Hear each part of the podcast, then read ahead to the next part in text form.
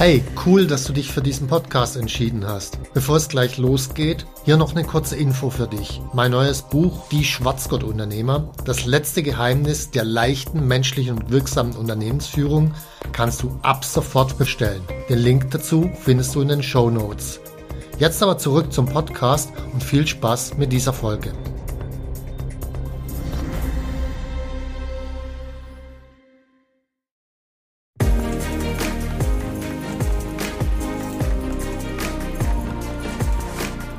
Hallo zusammen, ich bin Stefan Mehrath, Unternehmer, Bestseller-Autor und Unternehmercoach. Ich bin davon überzeugt, dass Unternehmersein die geilste Lebensform der Welt ist. In diesem Podcast möchte ich dich, wie meine jährlich über 1000 Seminarteilnehmer, dabei unterstützen, zum besten Unternehmer zu werden, der du sein kannst, zum Schwarzgurt-Unternehmer.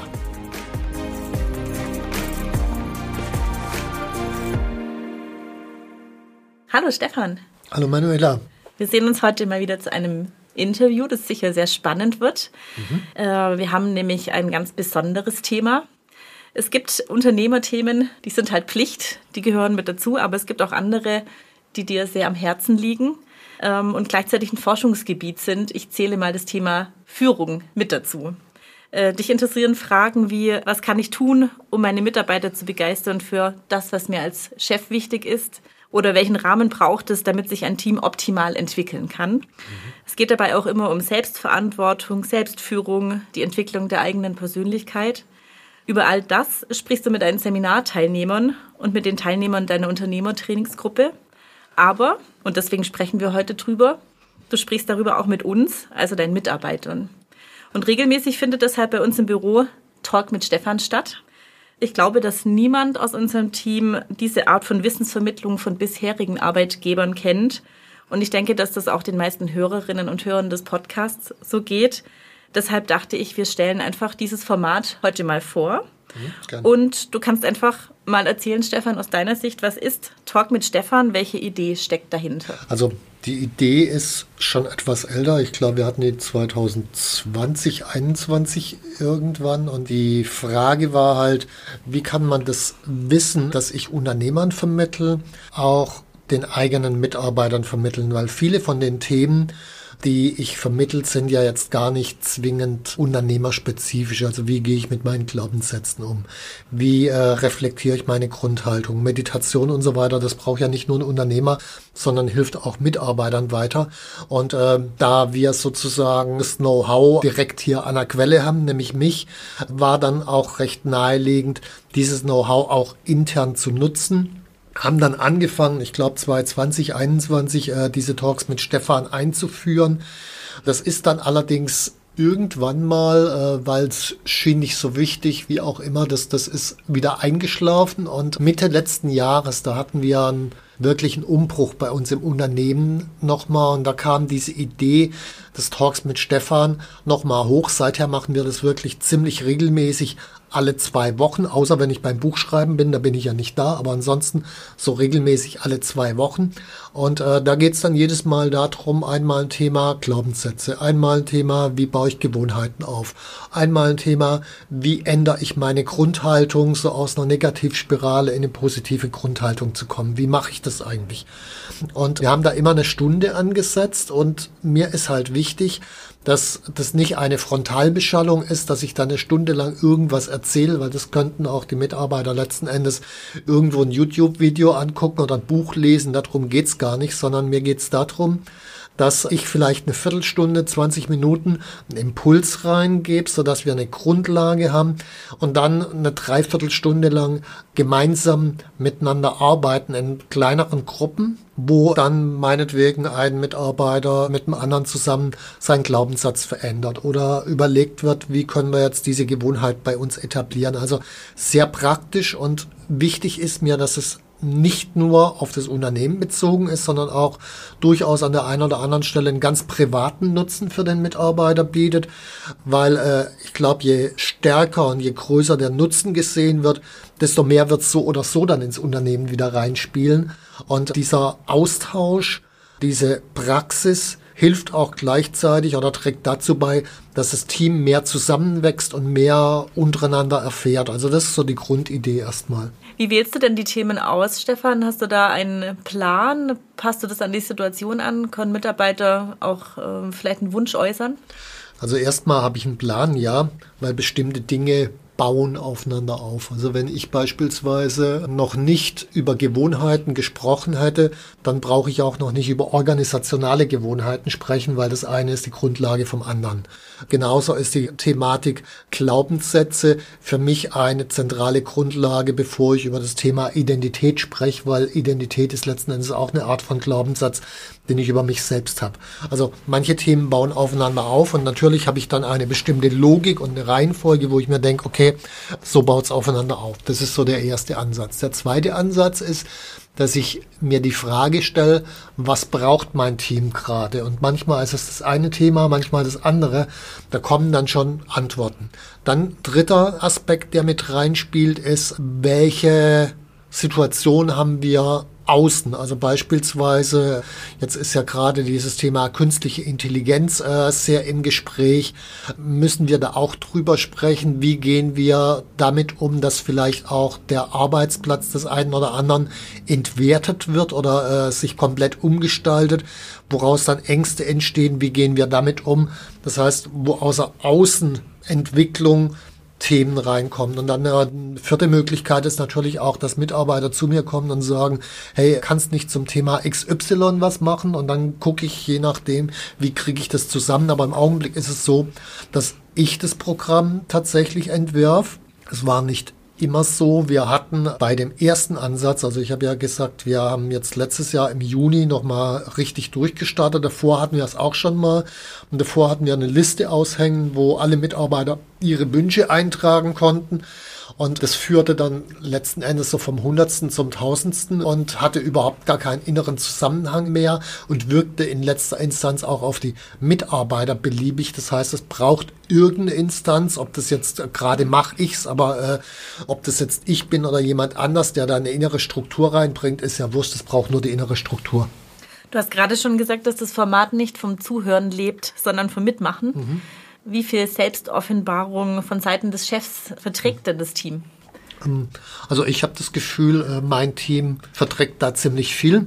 Und äh, tatsächlich in diesen ersten 15 bis 20 Minuten, immer dann, wenn es nahe liegt, erzähle ich auch was drüber, wie es mir geht in bestimmten Situationen. Also wir hatten jetzt kürzlich zum Beispiel das Thema Grundhaltung. Und natürlich bin ich nicht immer in jeder Situation innerlich ruhig, sondern manchmal kommt auch Wut hoch, manchmal kommt eine Angst hoch oder irgendwas anderes. Und es bringt mich aus der eigentlich produktiven Grundhaltung raus. So, dann teile ich diese konkrete Situation auch meinem Team mit, weil das macht's viel plastischer, authentischer. Ich werde dadurch nahbarer und es wird auch letzten Endes die Methodik dadurch glaubwürdiger, weil ich sagen kann, okay, ich habe das dann zwei Tage mit mir rumgeschleppt und dann habe ich das gedreht, um wieder auf Spur zu kommen und dann wird es, glaube ich, einfacher verstanden und auch angenommen, als wenn ich nur Abstrakttheorie äh, runterlaber.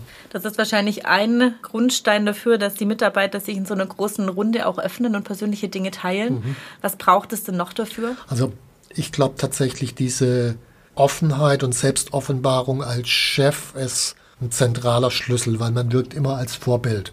Und wenn ich mich nicht öffne, wird sich auch ein Mitarbeiter nicht öffnen. Also das ist erstmal die Grundlage. Äh, das Zweite ist, man braucht im Team einen Zustand der Angstfreiheit. Also es gab 2015 war es, glaube ich mal, eine Untersuchung bei äh, Google auch, welche Teams sind denn eigentlich die produktivsten Teams überhaupt. Äh, Aristoteles Projekt hieß dieses Ding, findet sich auch im Internet eine ganze Menge drüber. Da haben sie halt überlegt, okay, wenn die qualifiziertesten Leute drin sind und so weiter, verschiedene Vermutungen, am Ende haben sie herausgefunden, je größer die Angstfreiheit im Team ist, also dass ein Mitarbeiter auch mal blöd dastehen kann, Fehler machen kann, dass es okay ist und akzeptiert wird und eher dann eine Unterstützung aus dem Team kommt, also dass man die Angst so weit wie möglich runterfährt, ist, glaube ich, ein zentraler Schlüssel, damit äh, Mitarbeiter auch Lust haben, sich zu öffnen, weil so entsteht dann auch Vertrauen und Vertrauen, dann öffne ich mich logischerweise auch. Wie misst du denn für dich persönlich den Erfolg eines Talks? Was hat sich etabliert? Was funktioniert nicht? Ähm, naja gut, ich mache am Ende von jedem Talk in der Regel eine Abfrage, Skala 0 bis 10. Also 0, das war jetzt irgendwie völlige Krütze, 10, das war überirdisch und äh, sämtliche Zahlen zwischendrin. Und äh, dann kriege ich halt von jedem Mitarbeiter eine Zahl gesagt und dann je nachdem, wie viel Zeit wir am Ende haben, das mache ich jetzt nicht jedes Mal, aber wenn ich es mache, dann ist es sehr produktiv dass ich dann diejenigen, die so eine sieben oder weniger gegeben haben, auch noch frage, okay, was bräuchte es denn jetzt, um eine acht zu kriegen? Und dann kriege ich sehr qualifiziertes Feedback, äh, das mir dann hilft, das nächste Mal den Talk mit Stefan besser zu machen. Und so ist überhaupt zum Beispiel dieser große Praxisanteil entstanden. Ich meine, ich bin äh, Seminarspeaker, ich komme sehr viel ins Quatschen, merkt man jetzt gerade auch bei dem Podcast wieder, ich quatsche auch gern. So, und dann habe ich das bei den Talks mit Stefan auch gemacht. Da war dann so eine Dreiviertelstunde Gequatsche und eine Viertelstunde Übung und äh, dafür gab es dann schlechte Noten und dann habe ich es halt entsprechend umgeändert. Du hast vorhin schon kurz angeschnitten, dass sich diese Talks auf das tägliche Miteinander im Büro auswirken. Kannst du das noch ein bisschen erklären? Was hast du für Veränderungen beobachtet? In welche Richtung entwickelt sich das Team? Also in dem Moment, wo wir über bestimmte Dinge sprechen in den Talk mit Stefan. Ich nehme jetzt nochmal das Beispiel Grundhaltung. Wie komme ich aus dieser Negativspirale in eine positive Grundhaltung? Das haben wir geübt beim Talk mit Stefan. Da gibt es Methodiken für. Und das führt dann dazu, dass plötzlich Tools im Unternehmen vorhanden sind. Und wenn dann teilweise, ohne dass ich dabei bin, zwei Mitarbeiter miteinander quatschen und dann taucht plötzlich auf, du, in welcher Grundhaltung bist du denn gerade unterwegs? Und die fangen an, sich gegenseitig zu reflektieren. Und das verändert die ganze Stimmung im Unternehmen. Oder noch so ein anderes Beispiel, es gibt sowas wie Systemgesetze. Äh, wann funktioniert ein Team gut, äh, wann funktioniert es nicht gut. Eins dieser Systemgesetze ist beispielsweise, dass jemand, der länger da ist, zuerst gefragt werden sollte, wenn ich irgendwas, äh, was weiß ich, ich habe eine Führungsposition zu vergeben, dann sollte ich den, der länger da ist, zuerst fragen. Wenn ich den übergehe, dann ist der logischerweise pisst. Selbst wenn der zweite qualifizierter ist, muss ich trotzdem den ersten drauf ansprechen. So, wenn ich das jetzt weiß, das sind zehn Systemgesetze, dann kann ich selbst erstmal drauf achten, ah, wie gehen wir denn gerade miteinander um? Habe ich diese Systemgesetze eingehalten? Aber auch die Mitarbeiter untereinander. Ich habe teilweise dann Mitarbeitergespräche gehabt, wo ich dann Feedback bekam, hm, hast du an dieser Stelle diese zehn Systemgesetze eingehalten? Und ich mir dann denken musste, hm, irgendwie nicht so richtig. Und das ist ein wertvolles Feedback. Oder auch Mitarbeiter untereinander. Also an dieser Stelle, je mehr wir über diese einzelnen Themen reden, desto mehr Tools, desto anders wird auch die Wahrnehmung der Mitarbeiter, sodass der Umgang miteinander anders wird. Und äh, das an vielen Stellen, ohne dass ich dabei bin oder sagen müsste, hey, mach jetzt mal X oder Y, weil das will ich ja gar nicht. Du nimmst vermutlich sehr viel aus diesen Gesprächen für dich mit, persönlich, wie auch im Hinblick auf deine Mitarbeiter. Vielleicht kannst du das mal noch ein bisschen erklären. Was hm. macht dieser Talk mit Stefan mit dir selber? Also ich finde es unglaublich faszinierend und auch schön, welches Vertrauen umgekehrt dann mir entgegengebracht wird, welches Vertrauen das Team untereinander entwickelt. Wir hatten ja vor über dieses Thema Angstfreiheit gesprochen und ich glaube, gerade dieser Talk mit Stefan schafft ein unglaubliches Vertrauen und gleichzeitig damit eben auch die Angstfreiheit und dann funktioniert die Zusammenarbeit auch dramatisch besser, weil äh, jeder spürt, okay, ich kann mit jedem anderen alles oder zumindest ziemlich viel teilen und das ist echt hilfreich. Hast du denn noch mehr Möglichkeiten gefunden, deinen Mitarbeitern im Arbeitsalltag persönliche Weiterentwicklung zu ermöglichen? Ich glaube, da machen wir insgesamt sehr viel. Also es gibt ja mit jedem Mitarbeiter alle zwei Wochen erstmal ein Entwicklungsgespräch. Dann haben wir noch ein anderes Entwicklungsaustauschformat dann haben wir regelmäßig externe Referenten, zum Beispiel zu Projektmanagement und so weiter, die wir reinholen, wo wir als ganzes Team was gemeinsam machen. Also Entwicklung steht bei uns sehr, sehr weit vorn und äh, das ist ja auch, ehrlich gesagt, das muss so sein, weil wir sind ein Unternehmen, das Weiterentwicklung an unsere Kunden verkauft und wenn wir das selber nicht machen würden, wäre überhaupt nicht glaubwürdig kann noch kurz aus dem Nähkästchen plaudern und erzählen, dass wir auch tatsächlich dieses Bertram-Prinzip hier verschiedentlich mhm. äh, umsetzen. Was hast du denn für Rückmeldungen dazu bekommen? Äh, die Rückmeldungen waren tatsächlich sehr, sehr gut. Einfach deswegen, weil Mitarbeiter plötzlich anfingen, auf eine ganz andere Art und Weise sich miteinander auszutauschen. Sie waren nochmal offener miteinander. Und zugleich führt ja das Bertram-Gespräch auch dazu, zu einer anderen Verbindlichkeit im Umgang miteinander, weil wenn ich sage, mein Bertram, ja, ich mache jetzt XY und dann tue ich es nicht, dann hat ja der Bertram den Job da einzuhaken an der Stelle. Und das trainiert ja auch sozusagen eine Art von, ja, verbindlichem Umgang. Das finde ich ganz cool. Jetzt werden vermutlich die ein oder anderen Unternehmer sagen, bei uns ist überhaupt gar keine Zeit für so einen Quatsch. Ähm, was würdest du denn sagen, welche Chancen vergibt man sich als Unternehmer, wenn man diesen Rahmen nicht schafft, um Wissen weiterzugeben an seine Mitarbeiter? Ich glaube, man muss sich die Zeit nehmen. Das ist die best investierte Zeit überhaupt, weil die Zielstellung ist ja am Ende ein Team aufzubauen, das auf einem wirklich hohen Niveau miteinander interagiert und zusammen funktioniert. So, dazu braucht es aber ein paar Voraussetzungen. Ich kann ja auch nicht elf Spieler nehmen und auf den Platz stellen, auf den Fußballplatz und sagen, jetzt spielt mal, da wird nur Scheiße rauskommen. Das heißt, ich muss die trainieren, äh, die müssen miteinander interagieren, die müssen wissen, okay, wenn der jetzt das macht, dann mache ich das und damit wir zusammenspielen können. Dazu braucht es richtig viel Training, also im Fußball, Sport. Niemand würde einen untrainierten Menschen oder ein untrainiertes Team auf den Platz stellen. Und im Unternehmersein genau das Gleiche. Also in dem Moment, wo ich die trainiere, die Qualitätsunterschiede sind fast noch dramatischer als im Fußball. Nur die meisten sind halt, ich sag mal, irgendwie Gurkentruppe, Ortsliga oder was es da so alles gibt. Da fällt einem das gar nicht richtig auf, was alles noch möglich ist. Aber genau das ergibt sich eben durch das Training. Wahrscheinlich gibt es auch die andere Fraktion unserer Zuhörer, die sich jetzt überlegen, wie kann ich denn Wissen weitergeben? Nicht alles ein Coach wie du, nicht mhm. alles ein Seminarspeaker. Hast du denn einen Tipp für den ersten Schritt? Naja, also erster Schritt wie immer bei sich selbst anfangen, sprich erstmal sich selbst entwickeln. Da ist der Tipp logischerweise, äh, deswegen machen wir Unternehmerseminare, eines von unseren Seminaren besuchen, anfangen sich selbst zu entwickeln, weil erst wenn ich das tue, werde ich glaubwürdig, kann meine Mitarbeiter mitnehmen. So. Vieles von dem Wissen, was ich dort erwerb, kann ich dann auch logischerweise weitergeben. Was ich allerdings nicht machen muss, also bei mir ist es jetzt relativ leicht, weil ich mich halt seit 20 Jahren mit den ganzen Themen beschäftigt. Das heißt, ich habe ein unglaubliches Know-how. Das heißt, ich könnte, äh, ich würde mal sagen, die nächsten zehn Jahre äh, ohne Probleme diese Talks mit Stefan gestalten mit Know-how, weil ich hab's einfach. Ich muss es aber nicht. Also zum Beispiel, als ich letztes Jahr im Canyon war, in dieser Zeit fanden die Talks halt nicht mit Stefan, sondern mit Carolina statt. Oder das konnte auch andere Mitarbeiter oder andere Mitarbeiterinnen machen zu einem spezifischen Thema, zu Arbeitsmethodik, Projektmanagement etc. Es ist ja nicht so, dass ich in allen Bereichen der Experte bin äh, obwohl ich relativ viel gelesen habe, gibt es auch andere, die sind in anderen Bereichen viel schlauer als ich. Und das lässt sich natürlich auch nutzen und äh, das kann ja jeder machen.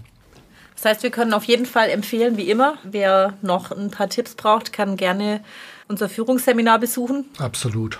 Zur Not auch erstmal dein Führungsbuch lesen. Auch das hilft. Und falls ihr sonst noch irgendwelche Tipps habt, wie macht ihr es bei euch im Unternehmen, dann schreibt uns gerne. Wir sind immer gespannt und freuen uns über Rückmeldungen. Ja, vielen Dank für den Einblick. Und wenn es euch gefallen hat und ihr das nützlich fandet, dann hinterlasst gerne ein Like oder teilt es auch gerne. Wenn dir mein Podcast gefallen hat, dann abonniere und like ihn doch einfach. Mein Ziel ist, dass du zum besten Unternehmer wirst, der du sein kannst. Zum Schwarzgurt-Unternehmer. Tschüss und bis zum nächsten Mal.